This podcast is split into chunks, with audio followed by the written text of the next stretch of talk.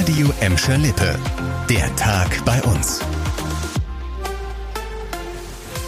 Mit Annika Bönig, hallo zusammen. Sie ist eine der wichtigsten Kreuzungen in Bottrop, allerdings auch eine, an der es öfter mal kracht. Die Kreuzung Horsterstraße, Friedrich-Ebert-Straße mitten in der Innenstadt soll jetzt sicherer gemacht werden, weil sie zuletzt als Unfallschwerpunkt aufgefallen ist. Allein im vergangenen Jahr musste die Polizei da zu acht Unfällen raus, mit zwei schwer und drei leicht Verletzten.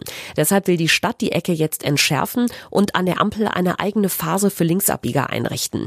Heute sind die Bauarbeiten dafür gestartet. Drei Wochen hat die Stadt eingeplant. So lange müsst ihr als Autofahrer an der Kreuzung Horsterstraße, Friedrich-Ebert-Straße mit mehr Staus rechnen, weil eine Baustellenampel den Verkehr regelt. Nicht wenige Bottropper werden jetzt so ein kleines Déjà-vu haben, denn die Ecke ist ja gerade erst nach der monatelangen Sperrung wegen der Großbaustelle Horsterstraße wieder freigegeben worden. Hätte man vielleicht auch irgendwie ein bisschen zusammenplanen können, die Arbeiten. Gehe gemeinsam für den Frieden. Das war ein ganz starker Appell, der vor etwas mehr als einem Jahr auf den Trikots der Schalker prangte. So war die Mannschaft gegen Hansa Rostock aufgelaufen, kurz nachdem russische Truppen in der Ukraine einmarschiert waren. Und eben dieses Friedenstrikot ist jetzt im Museum gelandet. Heute Mittag hat Schalke-Boss Bernd Schröder es offiziell dem Deutschen Bergbaumuseum in Bochum übergeben. Da könnt ihr es jetzt in der Dauerausstellung bewundern, direkt neben einem Grubenhemd und einem etwas älteren Schalke-Trikot.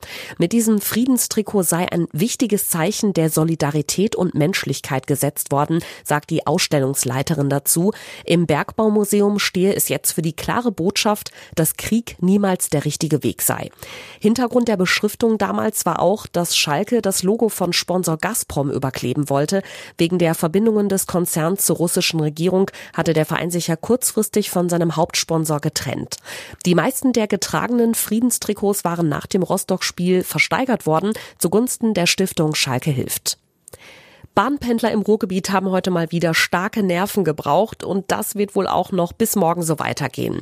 Zum zweiten Mal innerhalb einer Woche ist der Bochumer Hauptbahnhof lahmgelegt worden. Unbekannte haben heute ein Kupferkabel gestohlen und andere teilweise durchgeschnitten, hat ein Bahnsprecher vormittags gesagt. Und der Schaden war größer als am Anfang gedacht. Deshalb hat es auch länger gedauert, das Ganze zu reparieren. Die Bahnstrecke zwischen Bochum und Essen ist seit dem frühen Morgen gesperrt. Der RE1 wird über Gelsenkirchen umgeleitet und die die Züge vom Gelsenkirchener Hauptbahnhof nach Bochum, die fallen komplett aus. Bis morgen früh soll das Ganze mindestens noch dauern, sagt die Bahn. Besonders ärgerlich, erst letzte Woche Dienstag hatten Kabeldiebe in einem Stellwerk in Bochum zugeschlagen. Dadurch gab es da auch schon ganzen Tag lang massive Probleme im Regional- und Fernverkehr.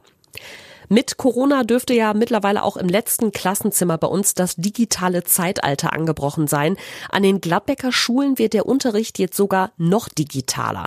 In den ersten Schulen sind interaktive Touchboards angekommen. Das sind so digitale Tafeln mit Touch-Display, die mit einem Computer ausgestattet sind, so ein bisschen wie ein überdimensionales Smartphone. Seit den Osterferien sind über 100 Touchboards ausgeliefert worden. Erstmal an die Wittringer Schule, die Anne Frank Realschule und das Rats Gymnasium. Bis Ende des Jahres sollen auch alle anderen weiterführenden städtischen Schulen in Gladbeck diese modernen Tafeln bekommen. Insgesamt wurden 500 bestellt. Kostenpunkt pro Touchboard 7000 Euro. Davon muss die Stadt aber nur 10 Prozent selbst zahlen. Der Rest kommt aus Fördermitteln. Das war der Tag bei uns im Radio und als Podcast. Aktuelle Nachrichten aus Gladbeck, Bottrop und Gelsenkirchen findet ihr jederzeit auf radioimschalippe.de und in unserer App.